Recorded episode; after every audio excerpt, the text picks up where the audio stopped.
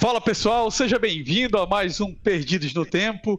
Como vocês sabem, é, nós três temos o RPG, a paixão pelo RPG em comum, e a gente já estava há muito tempo querendo fazer esse programa. Um programa em que a gente vai discutir, a gente vai reacender uma velha discussão que existe no mundo de RPG, que é aquele RPG raiz, o RPG old school. Cheiro de naftalina. Subindo na tela. Ou então aquele RPG mais narrativo, com tramas, com histórias. Isso meio que divide a comunidade.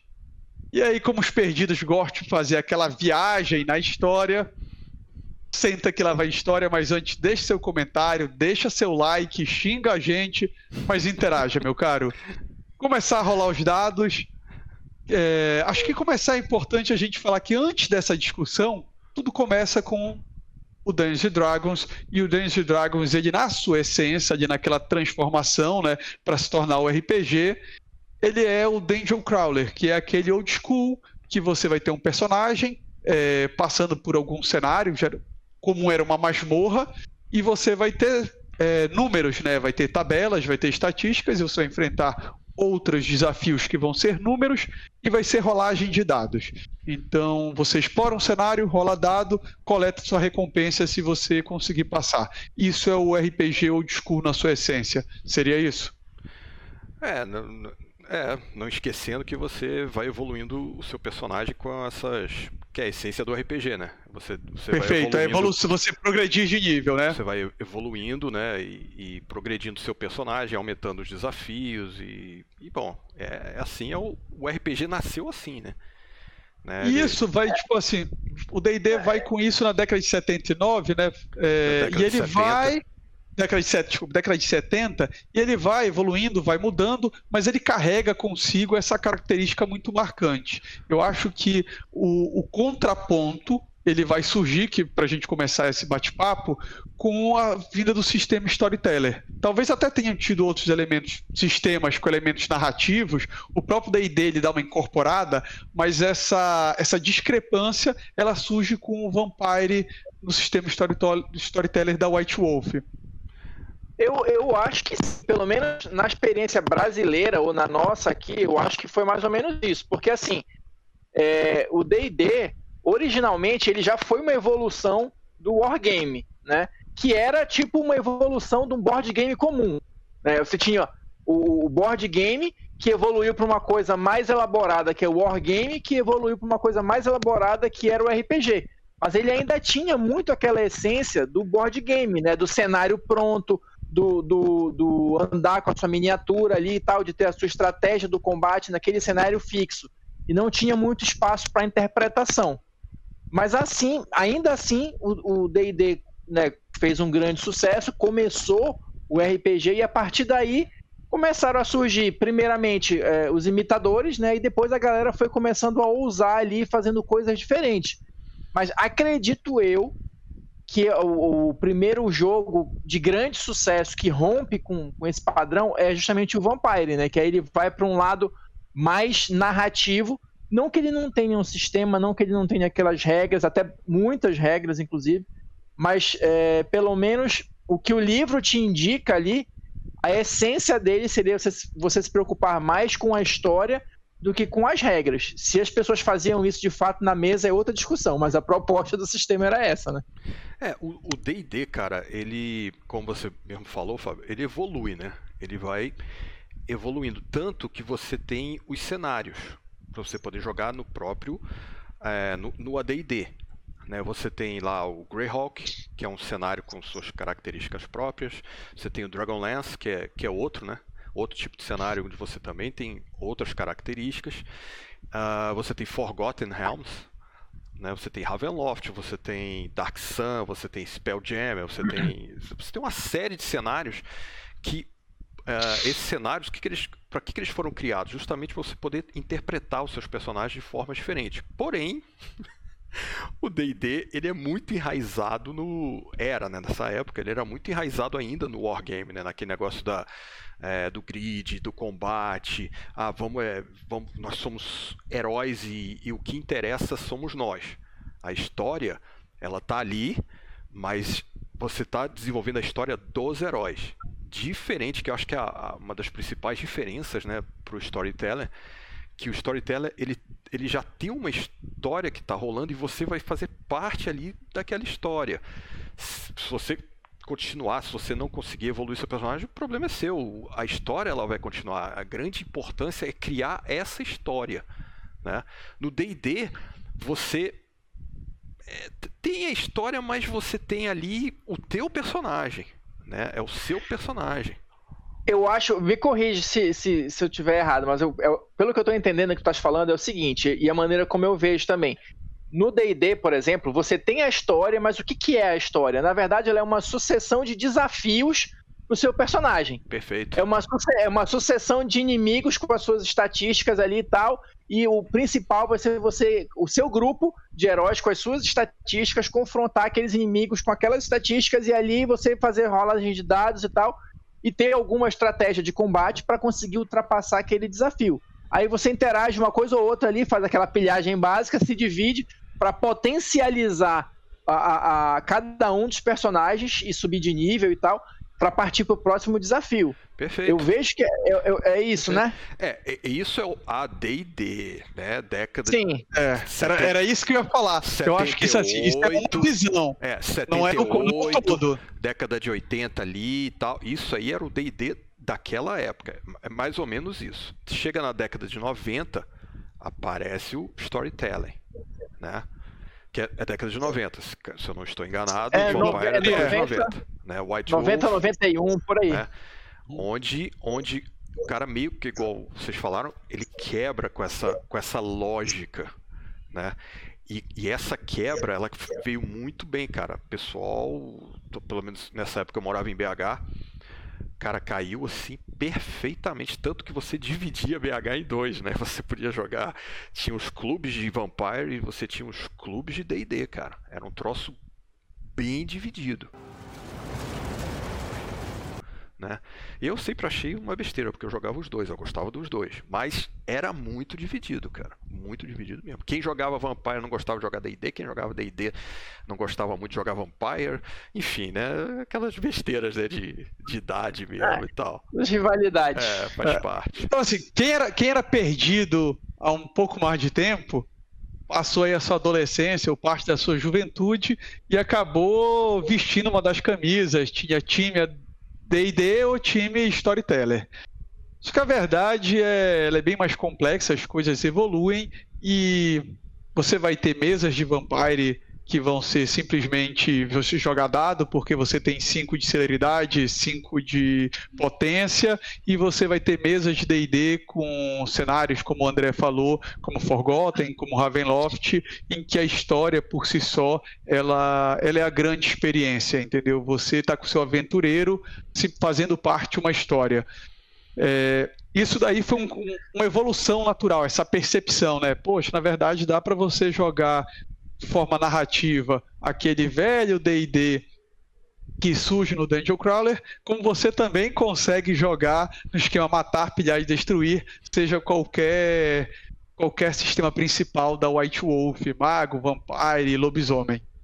É, eu, eu, quero só completar aí, Oswaldo, porque eu acho que é o seguinte, eu concordo com o que tu estás falando, é isso mesmo, é, na verdade, o que vai ditar o, o tom da, da, do jogo é a mesa, né? É a história que o mestre quer contar junto ali com os jogadores, né?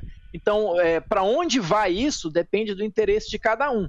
Agora, o que eu acho que é, que é importante da gente destacar é assim, é, é a proposta original do sistema o tipo de experiência que o sistema Sim. quer te passar. Aí tem essa diferença, né? Do DD e do Vampire, que é o que a gente está comentando aqui. E, e só para marcar isso também, o sucesso mundial né, do, do Vampire, que, que o Loreto estava descrevendo aí como foi a experiência lá em BH, ele foi tal que ele chegou a influenciar também de alguma forma o próprio D&D, porque o Loreto falou também de cenários, o Planescape, que é um dos cenários mais Perfeito. recentes do D&D, da década de 90 ali mais ou menos, ele tem fortes inspirações no, no Vampire, não no enredo em si, mas na forma de organizar, no tipo de experiência que ele quer passar para o jogador e tal. Eu me lembro que a gente até chegou a fazer alguns posts né, sobre todos esses cenários, Sim. e no Planescape eles têm tipo uns. Não sei se é clã, não vou lembrar o nome lá, das divisões lá da, da cidade de Sigil, que são 13, as castas, né? Que são justamente 13 também. Então são 13 clãs 13 castas, então tinha alguma, né, estavam tentando tatear um caminho ali, né? Com certeza, cara, com certeza. E, é. e assim, a, a própria é, White Wolf, cara, ela, a, o storyteller, ele, ele evoluiu também, né, cara? Dentro Sim. do próprio sistema deles, né? Se você jogar o Vampire, ele é muito diferente, cara, de você jogar um Werewolf, com uma pegada completamente diferente de você jogar um Mage, né? Completamente diferente do Wraith, né, cara? Então, assim, são níveis diferentes, né, também de, de, de jogo, cara, dentro da própria... É, dentro do próprio estilo, né, narrativo de jogo, cara. Eu, por exemplo, eu joguei muito Vampire, Uh, joguei Mago, mas nunca joguei Werewolf. Nunca consegui jogar Werewolf da forma que deveria ser jogado, entendeu? Nunca tive um mestre que conseguisse captar toda a essência do Werewolf para poder jogar o Werewolf. Então, assim, minha experiência de Werewolf é meio mais ou menos, sacou? Mas sei que é um jogo muito bacana, sei que é um jogo muito bom, que tem, sim, sim, sim. tem toda uma mitologia, né? Tem todo um, um estudo em cima dele e tal, muito bacana, muito é. bem feito, né? É, um outro detalhe aí, já complementando o que o Fábio falou, é que o, o, livro de Forgotten, que no Brasil tinha aquela capa lá do Mister muito parecido com Gandalf, ainda no AD&D, ele já era um livro, um livro para narrativa. Ali o dos Reinos Esquecidos tinha muito lore, mas muito, muito lore. É, vários NPCs já era. É claro que não, não teve o mesmo impacto que o livro do Vampire, né? Que aí você tinha todo um sistema voltado para isso. Mas como o RPG, como o D&D, ele já tem 20 anos na frente, na década de 90 ele também tenta mudar. Sabe aí eu acho que essa mudança, esse impacto vem realmente na terceira edição do D&D. Ali é a resposta do D&D a toda essa, digamos assim, esse estilo narrativista. Mas sabe o que, o que, o que acontece? O que acontece é que a gente já jogou tanto, né? Tanto tanto o sistema quanto o outro, os dois tipos de jogos, que a gente não. É, é por exemplo, o nosso jogo de DD, ele já não é um DD. Ele é um DD mesclado com alguma. Com, com, outras coisas, entendeu? A gente já não, já não joga o DD como é o DD na essência. Né? Ele pois, já, ele já, é, lógico eu vou te isso, André, eu vou te é uma evolução. Não, cara, isso é uma evolução nossa como jogador, não. entendeu? Mas... Não, porque olha só, hum. tu, tu como tu assim, tu, tu é da antiga, né? Tu é elfo, tu tava ali passando, os caras falaram assim, porra, esse cara aqui dá uma boa criatura aqui para fazer esse personagem. Eu estava lá, Gandalf, foi há 3 mil anos. Então você consegue realmente ver esse passar das eras do D&D. Você consegue ali acompanhar. Tu chegaste a jogar esse livro que você mostrou e ali a mudança é muito clara. Mas para mim que comecei a jogar o AD&D, e tinha o, como mestre o Paulo, eu já jogo meu D&D desde o começo com, com história, com aventura, com interpretação. E aí eu vou cair porque o Fábio falou da questão do grupo, da mesa. Por isso que eu não gosto muito de cravar. Eu reconheço que sim, o D&D surge totalmente do Dungeon Crawler. Só que eu não sei se é só depois que ele se torna. Quando a D&D tu pegava o livro do Forgotten, o próprio Ravenloft já tinha muito material para você trabalhar história, história em si, entendeu? Ele já tinha mudado. Sim, ele tem, mas com certeza, cara, é... você jogou Vampire. Já, claro. É, você jogou Vampire um bom tempo, Sim. né? Deve ter jogado um bom tempo aqui em Belém. Sim. Com certeza o teu jogo de D&D mudou, cara, depois que você jogou Vampire. Com certeza, bicho. Sim, sim, André. É isso, é isso eu, eu também dizendo, vi muita, é mas eu, eu também vi muita gente começando a jogar Vampire. Peraí, quanto de poder eu tenho? Pegava aqueles D10 assim, enchia a mão e. Sim, sim, mas. E, é, a gente vai cair naquilo que o Fábio falou. Isso, isso é, é natural, é, porque o cara deve ter vindo exato. do quê? Ele veio do quê? Ele veio do outro RPG, ele veio do que não, ele conhecia. Não, gente que estava conhecendo RPG, estava começando RPG ali. Muita gente estava começando ali com 12, 13, 14 anos. Seu primeiro RPG era o Vampire. E talvez seja do ser humano, assim, do menino da gente começando, eu quero poder, eu quero ganhar, eu quero jogar dado. Quanto mais dado, essa linha narrativa que o Vampire te propõe, para você absorver ela, é, você tem que estar tá com um nível de maturidade também preparado. Não é, é simplesmente é porque o vampire, o livro. O Vampire não é um jogo. Anos, ah, bacana, já sei o que é o terror aqui. Não, tu vai assim, quando tem de poder? Com esses dados aqui. Mas o Vampire, ele não é um jogo para um moleque de 12 anos. É, o moleque, de, o moleque de 12 anos é pra jogar o D&D, Aventuras na Floresta. I came for something else. The Demogorgon! Isso aqui é mais divertido e tal, exatamente. não sei o que, matar o Goblin, matar o Orc. Eu, eu, eu, vou, eu vou matar cortar a luz. Dizer que o D&D foi um moleque de 12 anos, seu filho da mãe. Não, pô. Não, mas assim, é, mas... é porque o D&D, o D&D, ele tem mais características, o D&D é clássico, tá? Ele tem mais características de jogo, de jogo mesmo. Dessa sensação Sim. de você ganhar, de você ter a missão clara e definida ali, ah, eu vou invadir aquele castelo, vou Sim. matar o Senhor do Mal e tal, e não sei o que, e salvar a princesa. É muito mais claro isso. O Vampire, Sim. como tu falaste, é o primeiro que é um jogo de verdade, é um jogo adulto, né? Não é para adolescente estar tá jogando, ou não seria. Justamente para você ter a capacidade de entender os temas ali, saber usar aqueles temas com uma certa maturidade, que você também não tem com 18 anos, mas vamos lá, né?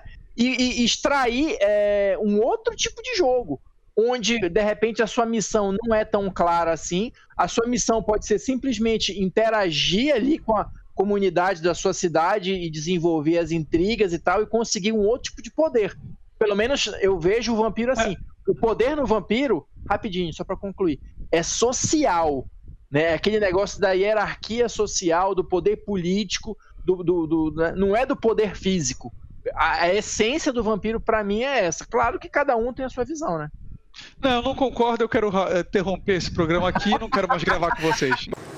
Eu estou sentindo uma treta! Mas olha só, deixa eu falar. Você não vou perder o fio. É, eu acho que isso que você falou, ele talvez seja essa a definição. A gente vai chegar agora nesse ponto. Ambos são jogos que você pode ter um formato mais jogar dados ou um formato mais narrativos o D&D na sua, o D&D ele carrega consigo, está no DNA do D&D, você tem uma missão, um objetivo definido. Ele carrega isso desde a sua essência dessa questão de jogo, de board game mesmo. Qual é o meu objetivo aqui no jogo? O objetivo é salvar, é destruir, matar alguém, mesmo que seja um mestre mais narrativo, o teu vai ter um objetivo ali. Aí pego até o gancho do que o Loreto falou, nós somos heróis da aventura e a gente tem um propósito claro. Tá certo? O Vampire é um jogo de interpretação. É, é, é, isso, assim. O do Vampire é interpretação de papéis. E você ter um objetivo definido ou não depende muito da qualidade do mestre, depende da proposta da aventura, mas em si você tá. Você senta para interpretar. O outro não, você senta para cumprir uma missão. É isso. É, é, isso. é, é aquele, é aquele negócio. É. Os dois são bons. É a experiência do sistema. Eu posso ter um jogo extremamente voltado para intriga e interpretação no D&D, mas o sistema não vai encaixar direito com esse tipo de jogo. O Vampire não. O sistema, o storyteller, né? O sistema é feito pensado nesse tipo de jogo. Né? Eu, eu, vou citar só um exemplo aqui breve de uma campanha que eu mestrei de, de Vampire Dark Ages, que assim, é, é, na época eu tinha acabado de pegar o livro do, do Constantinopla, então a gente queria jogar no cenário do Constantinopla, só que eu não tinha lido o livro ainda. Vamos começar a jogar aqui, vocês vão viajar até Constantinopla, que é o tempo que eu termino de ler aqui o livro e a gente chega lá e joga. Beleza. Então eram três ou quatro jogadores dentro de um navio, é, indo para Constantinopla. Cara, eu tinha sessões, várias sessões, que ninguém pegava um dado para jogar era só a, a, interpretação deles e as intrigas que eles mesmos criavam. Eu ia aproveitando os plots que eles iam criando e jogando lá. Resumo da ópera: ninguém chegou em Constantinopla, né? mas foi um dos jogos mais divertidos que a gente teve aqui. E eram só, era, era basicamente sentar para conversar, porque era só eles interagindo ah, e eu ficava olhando aqui jogador um teste de, ou outro. Jogador de DD não, velho. Tem que rolar o D20, porque senão eu não aguento, bicho. Que é isso, meu irmão? Tá doido? o D&D, ele pede um combate. Você tem sim, que ter pelo sim. menos um combate a cada duas sessões, é, sei lá. É, Senão, é, pô, tá faltando alguma coisa. É, é aquilo que a gente tá falando desde o começo, né, cara? É você saber o que, que a mesa quer e jogar aquilo que, que a galera quer naquele momento. Eu, é. por exemplo, eu adoro jogar outros sistemas, uh, por exemplo, o Falkenstein, que a gente teve que interromper por causa da pandemia. Cara, sensacional o jogo, cara. Sensacional o sistema, a proposta do jogo, é, o cenário. É muito bom, cara, Falkenstein. Mas chega uma hora que eu tenho que jogar D&D. Eu, pelo menos, eu sempre volto pro D&D. Eu preciso jogar D&D de tempos em tempos, porque é, é, é, eu me divirto muito jogando D&D. Né? Uhum. Da mesma forma como eu me divirto jogando também o Vampire e tal, só que são diversões em níveis diferentes. Né? O Cthulhu, por exemplo, Call of Cthulhu, adoro Call of Cthulhu também, mas porra, é um jogo denso, cara. Um jogo. É um troço que você sai da sessão meio, né? Meio. É, às vezes você nem sai da sessão. você fica pensando no troço até a outra sessão, sacou? Então, assim, são, são experiências diferentes, né, cara? De jogos diferentes, né? Mas eu sempre volto pro DD por conta da minha, da minha origem no jogo. Né? E algo interessante, na verdade, eu ia gravar um programa sobre isso, só que a gente acabou discutindo aqui pontos de vista e o programa foi outra coisa. Mas algo interessante é que a gente tem um revival daquela forma do DD que começou do Dungeon Crawler, de você jogar dados. A gente tem muitos sistemas que estão sendo lançados agora que estão bebendo, estão revisitando aquela fonte, né? É até já tem até um estilo próprio. É, o, é o Old School Revival, não é isso? que é esse aqui, por exemplo, olha. Esse aqui é um, é um é. exemplo deles, né? Que é o que? Por que é, você... é aquela sensação, que vocês acham? Né? É aquela sensação que você tem uh, de jogar. O, o próprio D&D quinta edição também é muito isso, né? É um jogo bem mais simples, né, com as regras, né, você consegue, é bem mais simples que a Planeta 3.5, né, que a gente e a 4.0, que a gente nem considera um RPG, é um board game gigante, né? E que tem a essência do RPG old school, né? Aquele RPG antigo da década de 70, década de 80, ali começo da década de 80, né? Onde você tem é, alta fantasia, você tem as magias, né? Você tem o heroísmo, toda essa coisa, né? Jogando. É, eu acho que assim, esse, esse vai um pouco no que por onde o Loreto falou. Esse old school revival é, é, é justamente a, a, tentativa de você trazer de volta uma, um tipo de experiência que o D&D original queria te passar, mas com um sistema de regras mais moderno e mais é, fácil de, de fácil manuseio, de fácil aprendizagem, porque assim vamos combinar que as regras originais elas eram meio complicadas, eram meio enroladas, meio. né? E assim... Eis a jogada. É um hit no campo da direita. O aparador corre direito para a bola, o atirador cobra bem na marca. O shortstop para a segunda e o outro cobra o centro do campo ou vice-versa. Outra marretada, o corredor está fora da linha, ou dentro ou fora, ou nem lá, ou nem cá. Simples, não é?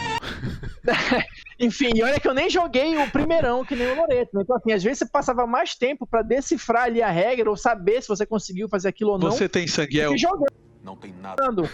Não. Você. Tá. Não, pois é. Pois é, eu me recolho a minha insignificância nesse aspecto e eu sou mais do revival. Né? E, e uma coisa que eu acho bacana de, de, de comentar, é, até eu vou falar do, do, que eu tenho experiência mais, pró, mais próxima, porque eu tô, tô lendo e tô me aprimorando mais no sistema, que é o do Forbidden Lands, que é old school revival, né? Inclusive, vou fazer um, um um parênteses aqui para fazer um alto jabá aqui nosso, que no canal de resenhas tá rolando lá resenha direto do Forbidden Lands, eu tô indo capítulo a capítulo, justamente discutindo as regras e tal.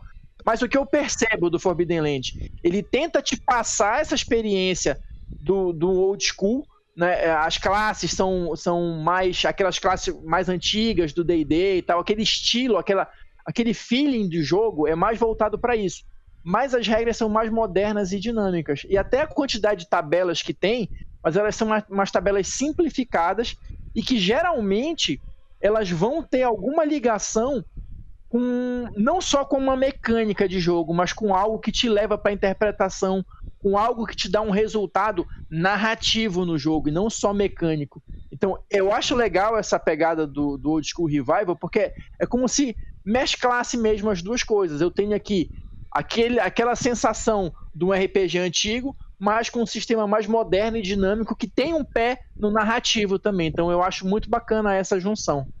É, eu acho que funciona muito bem.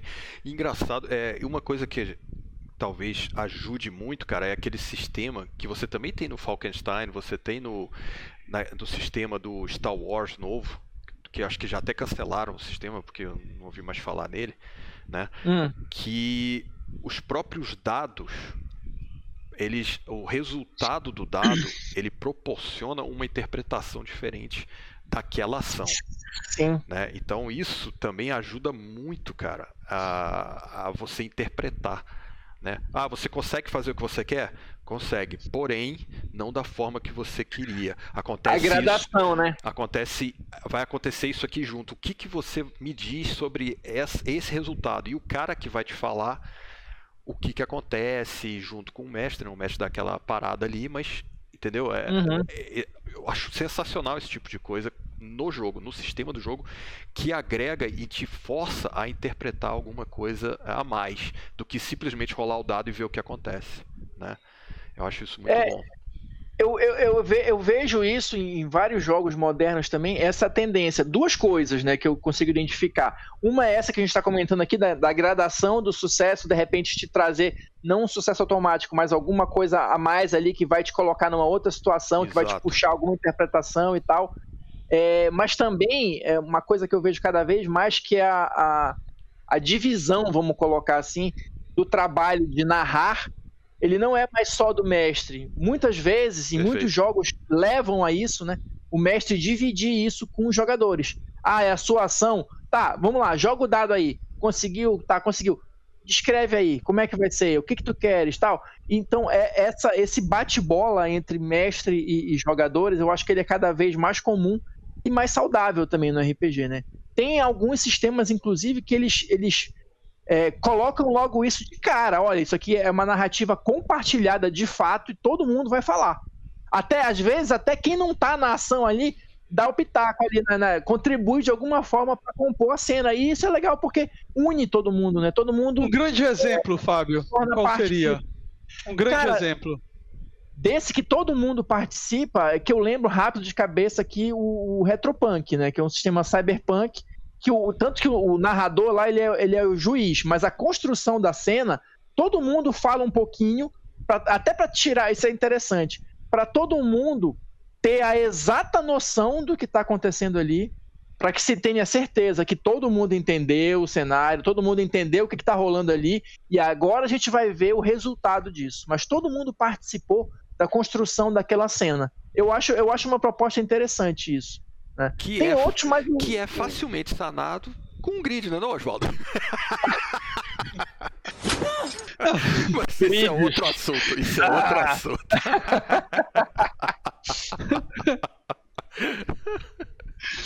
Pessoal, como vocês podem ver, então, é, no final houve uma fusão, né? Uma fusão que o D&D já tinha incorporado na quinta edição, por isso que a gente tem quinta edição do D&D, o Vampire flopou completamente. Mas... o D&D, o D&D é um sacana, porque ele vai vendo o que funciona nos outros e ele é. vai incorporando ali para ele não perder a majestade, entre aspas. É, é, o papel do líder, né? É o papel do líder. Agora não, sem, brinca sem brincadeira, sem zoação, falando sério mesmo. É impressionante isso, né? Como o D&D ele vai conseguindo incorporar e aí vai distando tendências, outros fazem melhores e aí ele vê o que é interessante para ele incorporar. E o Vampire, que foi tão revolucionário e depois teve ali a terceira edição, ela não teve uma boa transição, né? É, tudo bem que a gente está com o V5 e tem outros, mas não me parece ter o mesmo sucesso do que foi na década de 90. É, não tem essa pegada. E como você falou, um outro sistema como esse Retropunk consegue inovar e talvez oferecer algo novo. É, eu acho que o Vampire, o storyteller de uma maneira geral, ele teve o seu auge ali, né? Ele é, com certeza é um marco no, no RPG. Sim. E ele revolucionou naquele ponto. Hoje em dia, não acho que seja mais um sistema revolucionário. Ah. Né? Ele, já tá, ele já tá, vamos dizer assim, mais próximo do DD do que do, do, que da vanguarda dos RPGs. Mas ele contribuiu e a partir dele outros sistemas estão surgindo que aí sim vão revolucionando as coisas, né? A palavra é essa mesmo, Fábio, né? É revolucionário, cara. A partir dali muita coisa se mudou, aí todo mundo já não queria mais ser só um, um jogo, ele queria ser um jogo de interpretação. O pessoal pode deixar aí nos comentários, né? Se vocês concordam, discordam, o que, que vocês preferem, né? Se vocês odeiam D&D, se vocês amam, se vocês são, jogam Vampire até hoje, enfim, manifestem-se aí. Pessoal, a gente fica por aqui, a gente vai ter uma grande DR, provavelmente a gente vai rolar isso no dado, vai saber se vai ser só se é D10 ou D20, mas vamos ver se a gente vai voltar para gravar o próximo episódio. Provavelmente a gente vai voltar já numa fusão, todo mundo já jogando vários dados e com todo mundo construindo aventura em conjunto.